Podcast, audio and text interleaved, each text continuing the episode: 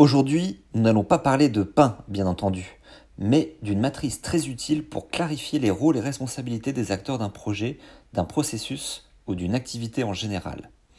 RACI, c'est un acronyme anglo-saxon qui signifie Responsible, Accountable, Consulted and Informed.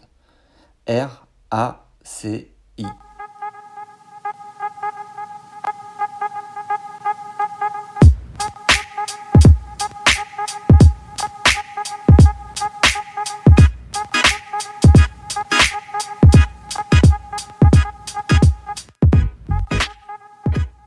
Bonjour et bienvenue dans un nouvel épisode de la Minute Management, votre podcast hebdomadaire d'astuces, de critiques de livres, d'analyse de méthode ou encore d'interviews sur le management, le leadership et l'efficacité personnelle.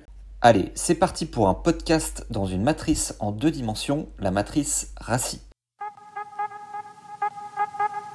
Il y a donc dans cette matrice quatre rôles qui sont joués sur une activité donnée. Le R pour Responsible c'est un faux ami anglais, car c'est en fait l'acteur qui a pour mission de réaliser l'activité. On peut le traduire en français par réalise. Le A pour accountable. On apprécie là en effet la différence avec le R, car celui qui a le A, comme on dit, assume la responsabilité de l'activité et ses conséquences associées.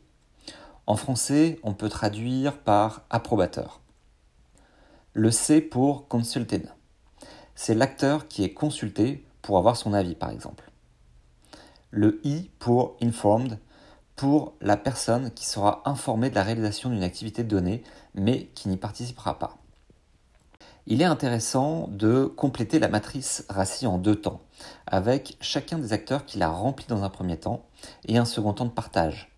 Cela permet de voir les concordances et les divergences sur lesquelles il faut statuer pour clarifier les rôles et responsabilités. Alors qu'est-ce qu'il faut vérifier lorsque l'on définit ses rôles et responsabilités? En premier, vérifier qu'il y a bien un A pour chaque ligne d'action ou d'activité. En effet, c'est cette personne qui a la responsabilité de la réalisation de la tâche au global.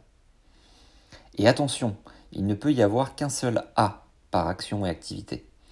En effet, comme le disait Georges Clémenceau, ministre de la guerre au début du XXe siècle, pour prendre une décision, il faut être un nombre impair de personnes et trois c'est déjà trop.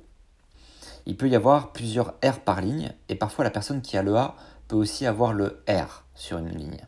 La matrice RACI permet d'éviter une redondance des rôles ou une dilution des responsabilités. En conclusion, quid du RACI et des méthodes agiles? Eh bien, on peut imaginer un rôle supplémentaire, le F comme facilitateur, pour le rôle de Scrum Master par exemple, ce qui donnerait une matrice RACI plus F. On trouve d'ailleurs facilement sur Internet des exemples de matrices RACI plus F pour les rôles et responsabilités dans le cadre d'un projet agile. Merci d'avoir écouté la Minute Management.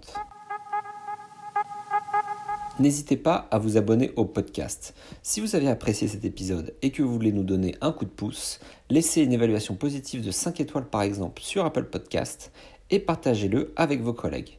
Ou dans le cas contraire, laissez-nous plutôt un commentaire pour nous faire progresser sur le contenu que l'on vous propose. On se retrouve la semaine prochaine pour le prochain épisode du podcast La Minute Management.